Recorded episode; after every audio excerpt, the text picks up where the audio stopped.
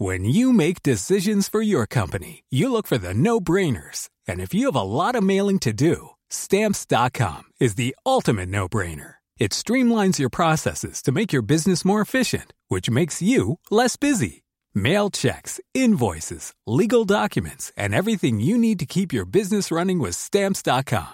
Seamlessly connect with every major marketplace and shopping cart. Schedule package pickups and see your cheapest and fastest shipping options from different carriers. With rates up to 89% off USPS and UPS rates. And with the Stamps.com mobile app, you can take care of mailing and shipping wherever you are. Make the same no-brainer decision as over 1 million other businesses with Stamps.com. Sign up with Code PROGRAM for a four-week trial, plus free postage and a free digital scale. No long-term commitments or contracts. Code.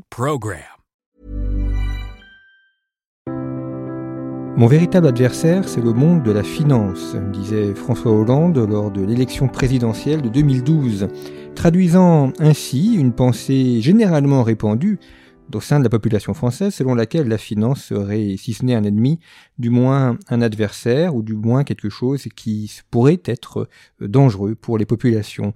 Force est de constater que la finance est peu connue, voire même mal connue, qu'on l'associe souvent à l'argent, à la spéculation, au fait euh, de s'enrichir sans travailler ou de façon indolente. Nous allons essayer euh, au cours de cette émission de décrypter ce qu'est euh, réellement la finance et de voir aussi son corollaire, à savoir comment fonctionne le monde de l'économie. Est-ce une science barbare ou est-ce quelque chose que l'esprit humain peut appréhender et tenter de comprendre et d'expliquer. Pour en parler, je reçois Alexis Rostand. Bonjour.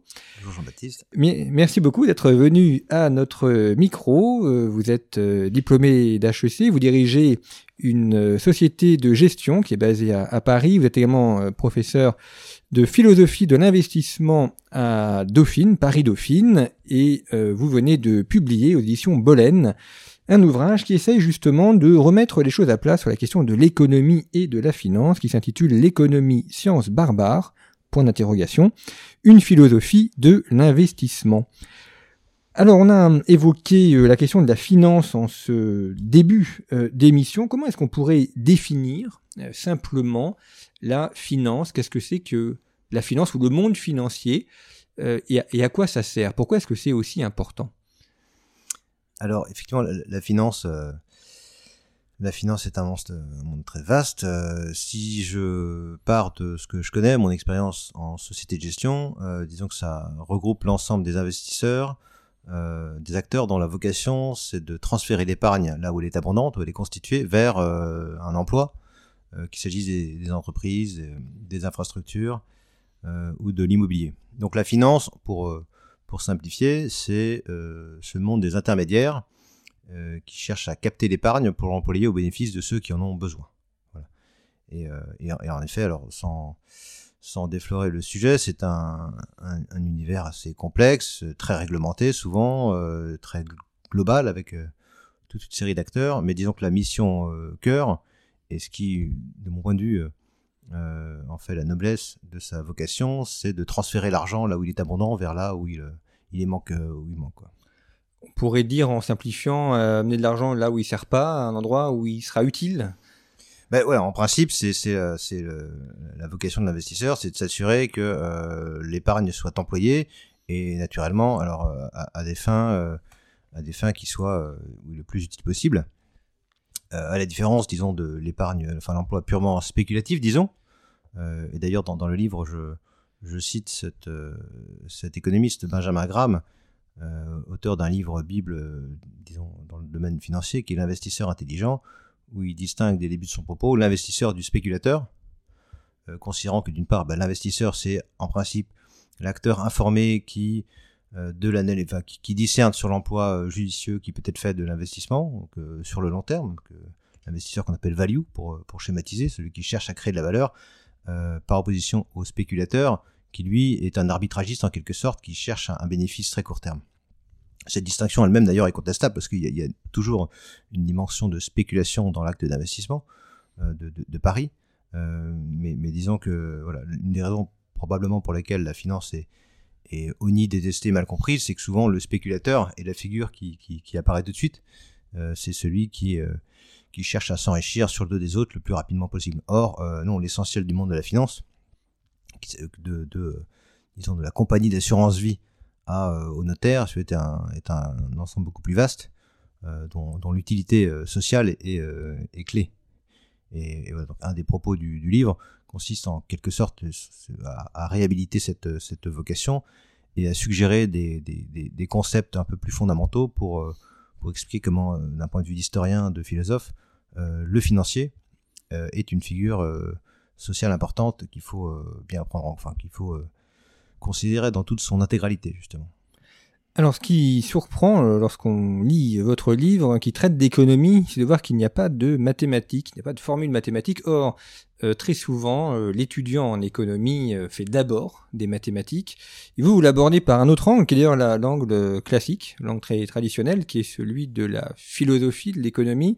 Vous montrez que l'économie, donc vous parlez de philosophie de l'investissement, que l'économie est, est d'abord une pensée philosophique, et vous citez un, un certain nombre d'auteurs, on va y revenir. Euh, donc il y aurait deux approches de l'économie, on dirait une économie de mathématiques ou rédio-mathématiques et une qui serait davantage euh, issue de la philosophie En effet, alors disons qu'il y a, euh, pour revenir à la jeunesse de ce livre, il y a un point de départ, et il y a ce terme de barbare, hein, qui est la figure du spécialiste de, de l'être fragmenté en quelque sorte, qui, et donc qui, absorbé par son outil technique, ça, en l'occurrence, euh, la mathématique économique se, pense comme un être autonome et, euh, se coupe des savoirs fondamentaux. en effet, euh, là où la, disons l'économie classique de certains des auteurs que je cite de l'école autrichienne valorisait un discours pluridisciplinaire et les liens avec la sociologie et l'anthropologie, le financier contemporain, très largement influencé par disons l'école néoclassique pour faire très court, a eu tendance à survaloriser l'emploi des modèles économiques. Euh, avec comme contrepartie, une, me semble-t-il, une, perte de sens, et puis cette, cette problématique du barbare qui, euh, qui est en, gros qui résonne en, silo dans, enfin, dans son couloir de connaissances en quelque sorte, sans se, sans se préoccuper des autres savoirs. Donc, et en effet, de ce point de vue-là, euh, l'outil mathématique, enfin, incarné par, disons, les ce qu'on appelle la, euh, les, modèles d'arbitragistes ou euh, la théorie de la, du prix d'équilibre a eu tendance à, considérer que l'équation mathématique en soi était, euh, était un outil optimisant. là où justement le, propos, le, fait de suggérer des clés de lecture avec quelques historiens tente à mettre de côté cette vision totalisante en quelque sorte de l'économie mathématique au profit d'une vision beaucoup plus large euh, qui était celle que les économistes préclassiques favorisaient. Voilà. D'où ce recours à l'histoire, à la sociologie, à l'anthropologie, euh, qui, euh, qui permettent de mettre en perspective l'acte d'investissement au sein duquel l'outil mathématique n'est qu'une convention qui doit servir une fin supérieure. Vous avez parlé de l'école autrichienne. Qu'est-ce que c'est exactement? Comment on pourrait la, définir en quelques mots pour nos, nos éditeurs qui ne sont pas forcément familiers de tous ces, ces subdivisions de la science économique? Euh, Alors, en effet, l'école autrichienne, c'est un. comme souvent, les écoles sont, sont pas des écoles préconstituées, c'est un terme qu'on a apposé a posteriori à, certains historiens, à certains économistes. Mais grosso modo, euh, ça regroupe des auteurs donc, comme euh, Ludwig von Mises, Friedrich Hayek ou, d'une certaine manière Wilhelm Röpke, qui en est un de ses successeurs, qui sont des auteurs, pour la plupart en effet autrichiens, économiste du début du, du, 20e, euh, qui, euh, qui considérait que la, qui s'intéressait beaucoup à la sociologie, à l'anthropologie, et considérait que l'économie était une fille de la logique euh, et, non pas une science mathématique en quelque sorte. Et, et d'une certaine manière, certains de ces représentants ont été progressivement marginalisés, précisément par des économistes qui leur ont succédé, plutôt libéraux, encore pour faire très court, euh, qui ont eu tendance à considérer que l'économie en tant que telle était une science quasi autonome. je simplifie, mais enfin, ça, revient à ça. Et, euh, et de fait, des auteurs comme euh, donc Ludwig von Mises, que je, cite dans ce texte, hein, qui est l'auteur notamment d'un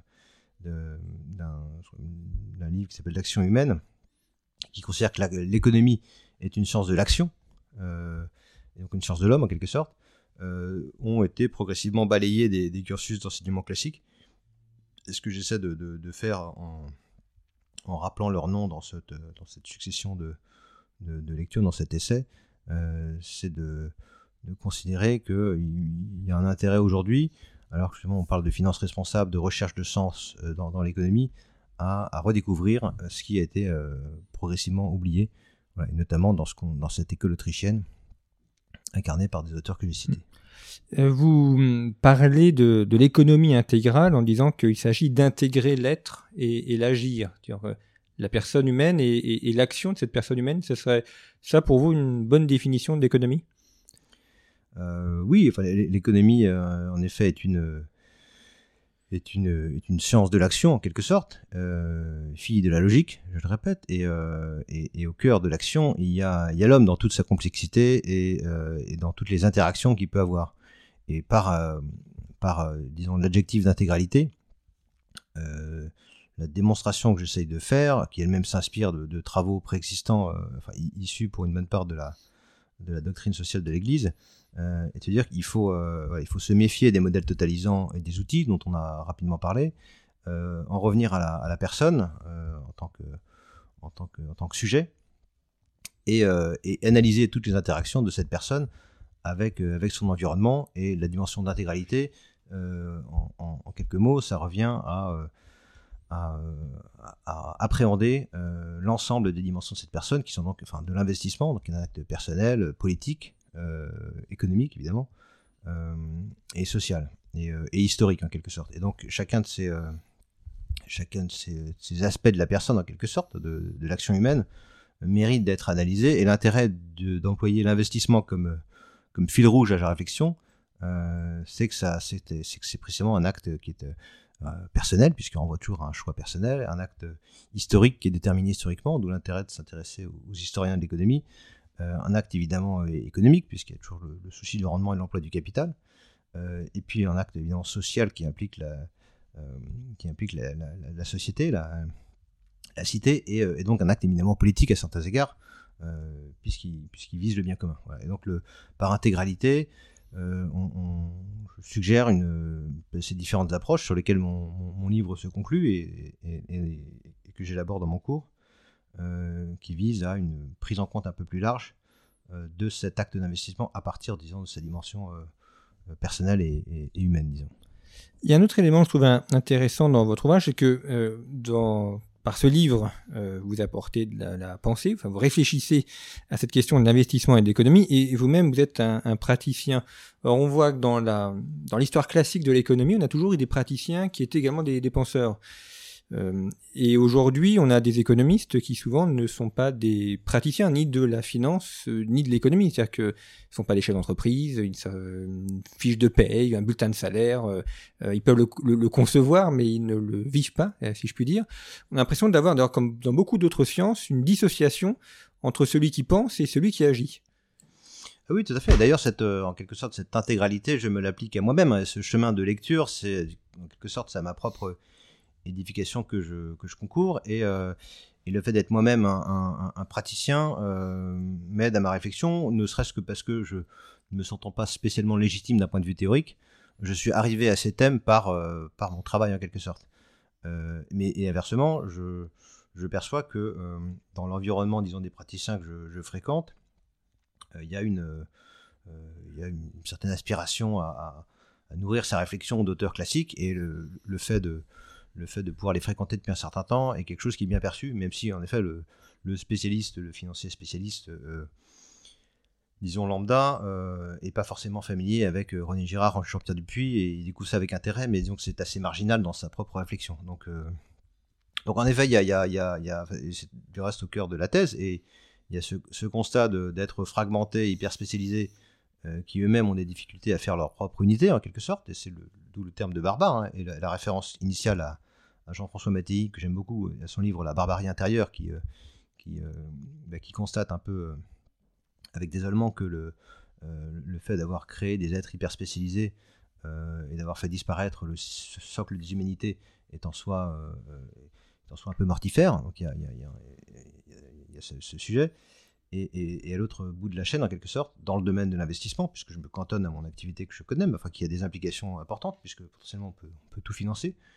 Il y a une volonté de retrouver du sens et mon propos consistant à justement essayer de, suggérer, alors d'abord, enfin, notamment dans le cadre de ces enseignements en fin de cursus à Dauphine, des éclairages extra-financiers, en faisant découvrir ces auteurs, pour ensuite suggérer bah, de, trouver, de trouver du sens dans ce qu'on fait en, oui, en, cherchant à la source de l'histoire et de la philosophie. Alors vous, citez euh, beaucoup d'auteurs, vous appuyez sur un, certain nombre d'auteurs. Euh, euh, il y en a un que j'ai découvert grâce à vous. Alors vous parlez de Brodel, Schumpeter, René Girard notamment, et mais Jean-Pierre Dupuis, c'est un auteur où j'ai peut-être une fois ou deux entendu son nom, mais je ne l'ai pas lu, je ne l'ai jamais lu, et je ne le connaissais pas plus que ça. Donc grâce à votre livre, j'ai pu le, découvrir. Qui est Jean-Pierre Dupuis? Et, en quoi vous paraît-il intéressant pour consacrer un chapitre de votre ouvrage? Ah oui. Alors Jean-Pierre Dupuis euh, est, euh, est un philosophe euh, contemporain, d'ailleurs toujours en vie. il a longtemps enseigné à, à, Polytechnique, également à Stanford, je crois. Et c'était un des disciples d'abord d'Ivan Illich, que vous devez connaître, donc, dans les années 70, puis de, puis de René Girard, dont il a largement épousé la, la thèse théorie mimétique, et qu'il a essayé de, de développer dans, des ouvrages euh, qui visent en particulier l'analyse économique. Et euh, alors, il a, il a différentes, euh, différents, différentes idées importantes dans, dans, dans, ses, livres. une des idées étant dans un, ouvrage que je cite qui s'appelle L'avenir de l'économie. le fait qu'il y, a une métaphysique de l'économie et il y a une relation au, futur et au passé euh, alors il ne parle pas d'investissement en tant que tel, euh, mais qui, euh, en quelque sorte traduit, pour faire très court, la, religiosité de l'être. Autrement dit, il y a une...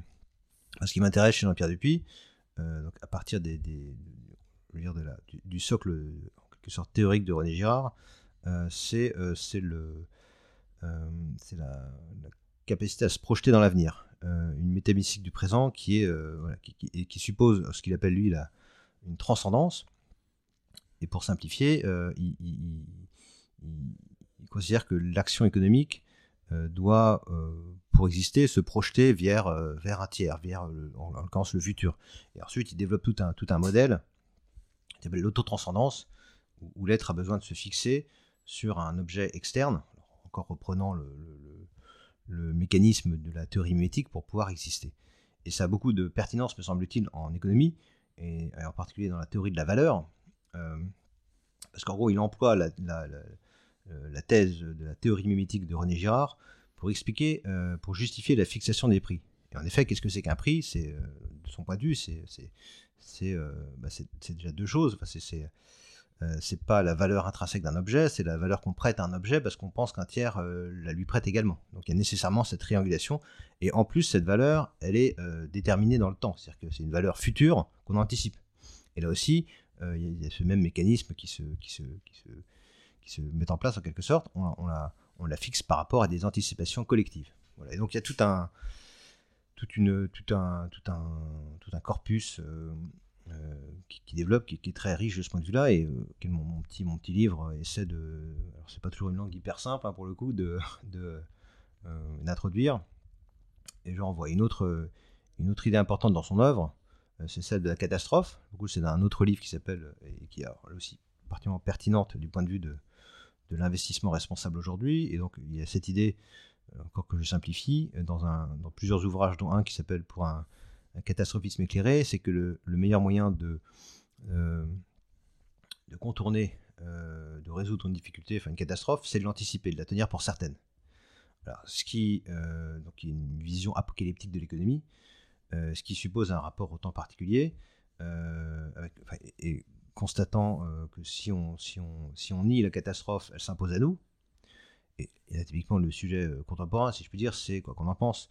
Euh, la finance climatique, enfin le risque de, déséquilibres environnementaux à grande échelle, donc ça c'est que les gens perçoivent un peu et qui est un peu le, euh, que, je mentionne dans mon livre, mais qui en tout cas est, euh, pour le faire, pour le dire autrement, un thème en vogue ou en tout cas une considération largement partagée. Et donc lui, il a toute une pensée sur ce catastrophisme qui me semble-t-il est assez original et qui, qui s'inspire de René Girard et d'autres lecteurs pour, pour suggérer une ce qui renvoie aussi un petit peu à Antionas que je, que je, que je parle, hein, une, herméneutique de la peur, Antionas auquel lui-même d'ailleurs se réfère beaucoup, une herméneutique de la peur et une, une peur rationalisée, euh, et donc qui, qui, qui, finalement, euh, c'est la conclusion, euh, réintègre en quelque sorte le religieux, la violence dans l'action de, l'homme. Donc Jean-Pierre Dupuis, c'est un, auteur pas complètement évident que que je que je reprends, mais qui dans, dans, dans, mon, dans mon petit essai, mais qui en matière en matière d'investissement et en particulier en matière d'investissement responsable est, me semble-t-il, extrêmement pertinent aujourd'hui. Est-ce que vous pourriez finalement que l'investisseur est un, créateur, c'est quelqu'un de, fécond qui, euh, bah, qui part de rien ou qui part de zéro, qui va créer un monde comme un peu une sorte de poète d'ailleurs, et qui crée aussi. Le poète a la capacité de voir, d'ailleurs on, utilise le même langage qu'un poète, mais le poète il va prendre quelques mots et il en fait quelque chose de, très beau, et on se dit mais comment euh, comment n'y ai-je pas pensé plus tôt euh, d'assembler ces mots et d'en faire de la poésie? L'investisseur est un peu un poète aussi, oui, dans le sens où il va, il va voir ce que personne n'avait vu, il va être capable d'en faire quelque chose. Alors ça peut être un bâtiment, ça peut être une invention, ça peut être euh, une nouvelle manière euh, d'organiser euh, le monde du travail. Enfin, il y a, cette notion de, vision et de création. Oui, tout à fait. Il y a une dimension prophétique dans, la, fonction de, l'investisseur. Et, là encore, l'investisseur, il, y, en a de toutes sortes. Hein ou moi sommes des investisseurs lorsque nous employons l'épargne, donc c'est un, il n'y a, pas de profil type. Euh, néanmoins, au cœur de sa mission, il y a, euh, je répète, l'emploi du capital au bénéfice du travail, et il y a en effet cette dimension prophétique qui consiste à anticiper, à discerner euh, ce qui va devenir pour faire un emploi judicieux de l'argent. Et du reste, le terme même de, spéculo, enfin quand on revient à, l'étymologie du terme d'investissement, c'est la tour, hein. c'est celui qui voit loin, c'est celui qui essaie de, d'anticiper les mouvements profonds. Euh, donc il y en a fait, il y a cette double dimension d'une capacité à anticiper qui en soi euh, euh, c'est un peu la valeur ajoutée de l'investisseur. Il y a, cette, c'est un, trait d'esprit, un trait de caractère qui, suppose qu'un bon investisseur soit, soit quelqu'un qui ait cette dimension stratégique qui vise, qui vise loin. Et puis il y a cette dimension quasi pour le coup performative, hein, qui lorsqu'on est dans, dans l'espérance, le performatif c'est celui qui fait advenir le, futur dans le présent. Donc il y a cette volonté de changer le futur en, en, influant sur lui directement. Ce qui, ce qui est extrêmement, extrêmement riche comme, comme dialectique et ce qui fonde une bonne partie la, la, la, la valeur, enfin la, noblesse de l'acte d'investissement. Euh, c'est en effet, comme vous disiez, le, le, le fait de, de, alors je sais pas si on de vivre en poète, en tout cas de faire advenir la poésie du, futur dans le présent en la, euh, en la, modifiant euh, au travers de, ces choix, euh, de ces choix d'épargne, d'allocation, d'investissement. Comment est-ce qu'on peut définir un bon investissement? Est-ce que c'est uniquement celui qui rapporte? Ou est-ce qu'on peut prendre d'autres critères euh, pour définir, enfin, distinguer un, bon investissement d'un mauvais investissement?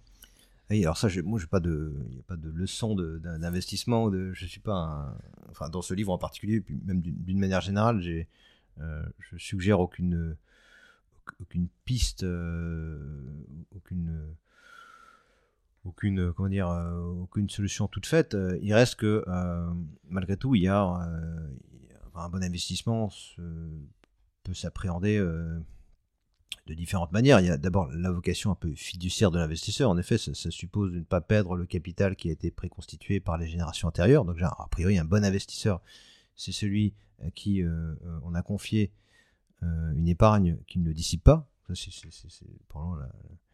c'est pas complètement évident, euh, notamment dans, dans l'environnement actuel. Donc, il, euh, et en principe, il cherche un rendement. Et puis, au-delà du rendement, ça aussi, c'est assez dans l'air du temps, il y a tous les bénéfices extra-financiers qu'il va pouvoir générer. Et, et, encore, des, un des intérêts de cette approche intégrale que je suggère, euh, c'est de dépasser évidemment le rendement financier, mais au-delà de ça, euh, de, suggérer des clés de lecture qui peuvent permettre de prendre la dimension de l'acte d'investissement. J'en reviens à euh, ces aspects évidemment personnels, sociaux, politiques, etc. donc on pourrait dire que l'investissement intégral, enfin l'investissement conséquent, c'est celui qui préserve évidemment le capital et puis permet de faire fructifier ce capital dans toutes les dimensions de, l'être, de. Et et notamment euh, du point de vue euh, du point de vue de sa civilisation en quelque sorte. Et un des intérêts que j'ai trouvé dans le fait de se replonger dans quelques historiens des civilisations, c'est de voir qu'ils partent, ils partent du capital et de l'investissement et qu'ils attribuent très souvent, enfin, on peut citer Toynbee et Brodel, la capacité des civilisations à perdurer, à se maintenir dans les bons investissements qui ont été faits et dans les décisions pertinentes qui ont été portées par une élite responsable. Alors vous citez euh, Alain Perfit, qu'on connaît notamment pour son maître ouvrage euh, C'était De Gaulle, mais là vous parlez d'un autre aspect de, son œuvre, notamment ce qu'il appelait la, société de confiance. Et effectivement, sans confiance, il n'y a, a pas d'investissement d'une part, il n'y a pas euh, d'économie d'autre part. L'économie, comme la société d'ailleurs, repose sur la confiance. Ah oui, tout à fait. Moi, j'avais découvert ce livre il y a, il y a quelques temps. Et puis euh, Alain Parfit, c'est quelqu'un qu'on a euh, globalement complètement oublié. Hein, c'était quelqu'un qui, euh, a une trajectoire assez, assez, assez riche, assez complète pour le coup, hein, qui était à la fois diplomate, écrivain, ministre, et qui très tôt s'était attaché à, étudier le thème de la confiance, qui était d'ailleurs, je crois, de ses, de ses mémoires de ses mémoires de normal et puis carrière faite il a il a il a repris toutes ses lectures et il a, produit ce livre qui est un de ses derniers, La Société de confiance, euh, où il, fait un peu la synthèse de tous ses enseignements pour essayer de, euh, de, déterminer, de formaliser ce qu'il appelle un. Euh, ce qu'il appelle. il ressort d'une société de confiance, il en cite un certain nombre, et, et, au travers de ses enseignements, il il essaie d'arriver à la conclusion qu'il y a pour, euh, il y a pour, justifier euh, la croissance de toute société, de toute économie, de toute civilisation, euh, un, en quelque sorte un niveau de confiance minimum requis qui lui-même est le fruit d'une combinatoire complexe. Donc, il élabore ce qu'il appelle sa combinatoire et qui n'est pas nécessairement parfaite et optimale en toutes circonstances, mais enfin il y a un minimum, un degré minimum de confiance et s'il n'est pas atteint, bah, c'est la défiance qui se met en place D'ailleurs, un, autre auteur, je crois, un peu après sa mort, euh, un essayiste avait, euh, euh, avait, écrit à propos de la France, la société de défiance. et donc, sans, cette confiance, qui est un, actif intangible, assez immatériel, ben rien, ne rien, rien n'est véritablement possible en termes de croissance. Et, donc, on aboutit à un effondrement plus ou moins rapide d'un système. Et, voilà, donc ça, je, rends un peu hommage à cet auteur qui, lui-même arrive un peu après d'autres auteurs que je sollicite, euh, pour essayer d'avoir une lecture, là encore, la plus intégrale possible, qui ne soit pas unicausale, où il n'y a pas un seul facteur qui prédomine, mais qui combine un peu tous les facteurs pour expliquer ce qui marche et ce qui ne marche pas. Et dans un investissement, l'acte d'investissement est un acte éminemment de confiance, parce que ça suppose d'avoir confiance dans quelqu'un à qui on confie son épargne. Euh, mais c'est pas inutile de se, de se remémorer de cette, cette de se remettre en tête ces facteurs d'explication euh, formalisés par, euh, par Perfit euh, pour savoir si on a raison d'avoir confiance ou pas dans un investissement.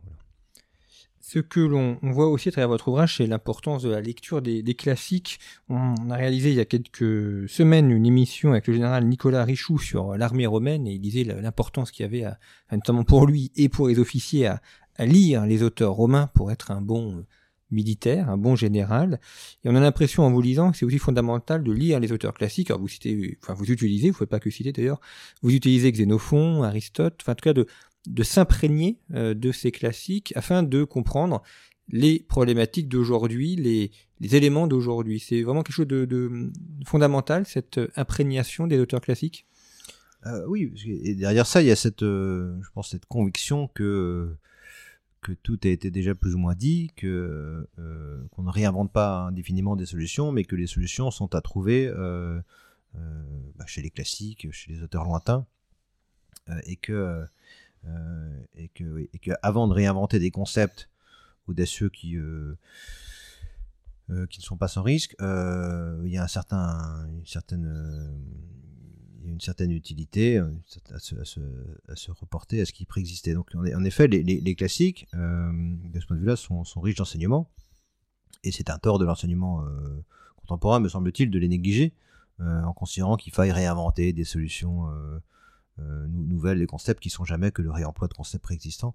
Donc pour gagner un peu de temps en quelque sorte, et pour reprendre un peu de hauteur, c'est toujours utile d'en revenir aux fondamentaux et notamment en matière d'investissement. Et pour le coup, un des, un de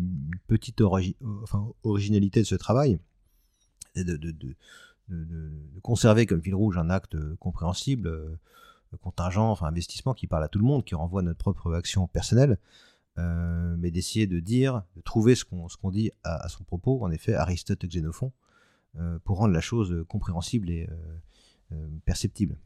Et en effet, des, dans Aristote, dès les politiques, euh, il était question d'investissement, euh, d'investissement responsable. Enfin, il suffit de s'attacher un peu au texte pour se rendre compte qu'on ne réinvente rien aujourd'hui et qu'on reformule juste une vérité qui a 2000, euh, 3000 ans.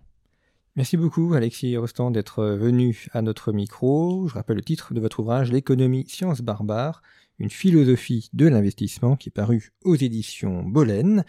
Et puis, euh, vous êtes de plus en plus nombreux à nous écouter, c'est dont je vous remercie. Vous savez que Conflit est euh, confronté à une très forte hausse du prix du papier. Nous n'avons pas augmenté nos prix, d'ailleurs nous n'avons pas augmenté nos prix depuis le lancement de Conflit en 2014, grâce à la hausse continue de nos abonnements. Vous êtes de plus en plus nombreux aussi à vous abonner.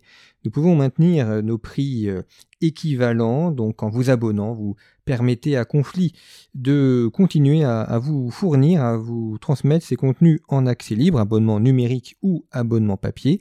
Et si vous êtes déjà abonné, eh bien faites connaître Conflit. Offrez également des abonnements, c'est la meilleure manière de nous soutenir en vous rendant sur notre boutique en ligne revueconflit.com où vous pouvez également retrouver notre numéro actuellement en kiosque dans le dossier est consacré aux mercenaires, ainsi que tous les anciens numéros, là aussi en format papier et en format numérique. Merci infiniment pour votre fidélité et je vous retrouve très bientôt pour une nouvelle émission.